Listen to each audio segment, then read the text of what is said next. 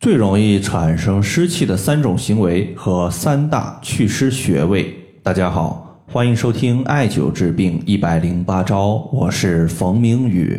今天呢，咱们来看一位朋友的留言。这位朋友他说：“冯明宇老师，我有多囊卵巢综合征，医生建议我减肥。在前几天看中医的时候，中医也说我的体内痰湿淤堵，要祛湿。但是祛湿用什么样的方法最好呢？”谢谢。痰湿和湿气，实际上呢，它们是两种不同的产物。虽然它们都有一个共同的原因，就是脾虚。从中医的角度来看，脾作为五脏之一，五行属土，主运化食物和水液。如果脾气虚弱，体内的水液没有及时运化代谢出去，它就会形成湿气，积聚在某个部位。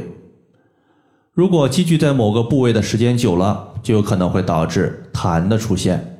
所以说，湿气它是痰形成的基础，但是痰的危害性绝对要比湿气重得多。因为湿气它的流动性在体内还是比较强的，但是痰比较粘稠，它的流动性相对来讲就比较弱。流动性弱就代表痰它淤堵我们经脉正常的气血运行。并且时间久了，痰阻它有可能会导致血瘀，所以说想要化痰解肥，首先先去湿气。那么在这里呢，咱们先说一下湿气它产生的时候有三种情况，大家务必避免。第一种情况，我们称之为少吃甜食。中医认为甘入脾，甘可以理解为甘甜的食物，意思是说甘甜的食物我们摄入之后可以起到健脾的效果。但是需要注意，这里的甘甜食物，它指的是当我们仔细咀嚼食物之后，食物本身它带有一些淡淡的甜味儿。一方面，此类食物它一般是天然食物居多，人工合成的不算。比如说含糖的饮料、牛奶、蛋糕，这些都是不能健脾的。虽然它是甜食，天然的食物呢，你像我们常吃的五谷、淮山药都可以。另外一方面，天然的甘甜食物虽然可以健脾，但是过犹不及。如果甘甜的食物吃多了，对于身体它同样是有危害的。比如说，脾五行属土，脾土之气太过于旺盛，会克制肾水。俗话说：“兵来将挡，水来土掩。”土它是克制水的，所以脾土之气旺盛，它不利于肾的健康。第二点，我们称之为少吃寒凉。寒凉食物被人体吃进去之后，我们的脾胃会用自身的阳气先给食物加温，然后开始运化食物。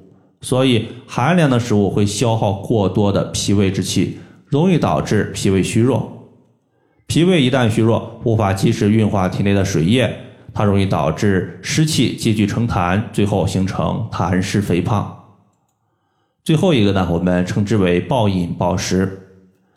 我们要知道，在饥饿状态下，人体的胃它会收缩成管状，容量呢大概是五十毫升左右。一般情况下呢，我们吃完饭后，容量它可能会扩张到五百毫升。但是，当我们暴饮暴食的时候，胃有可能会被撑大到最大的限度，可以达到两千毫升以上。如果经常反复这样，那么胃呢就容易出现它的一个扩张和收缩，出现异常。胃无法正常蠕动，发生一些消化不良、呕吐、腹胀情况。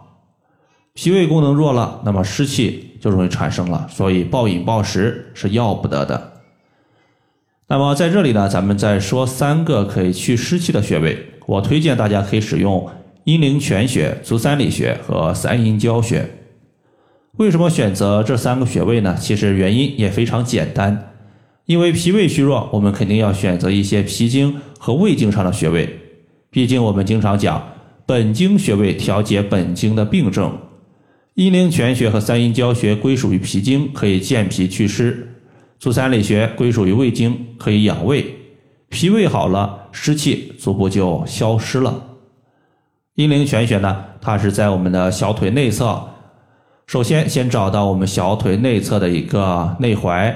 顺着足内踝所连接的骨头向上推，推到膝关节附近的时候，发现这块骨头向上弯曲了，那么弯曲的地方就是阴陵泉穴。足三里穴位于我们屈膝九十度，在膝盖骨的外侧有一个凹陷，这个凹陷叫做犊鼻穴。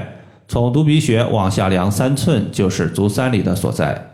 最后一个呢是三阴交穴，位于足内踝的最高点往上三寸。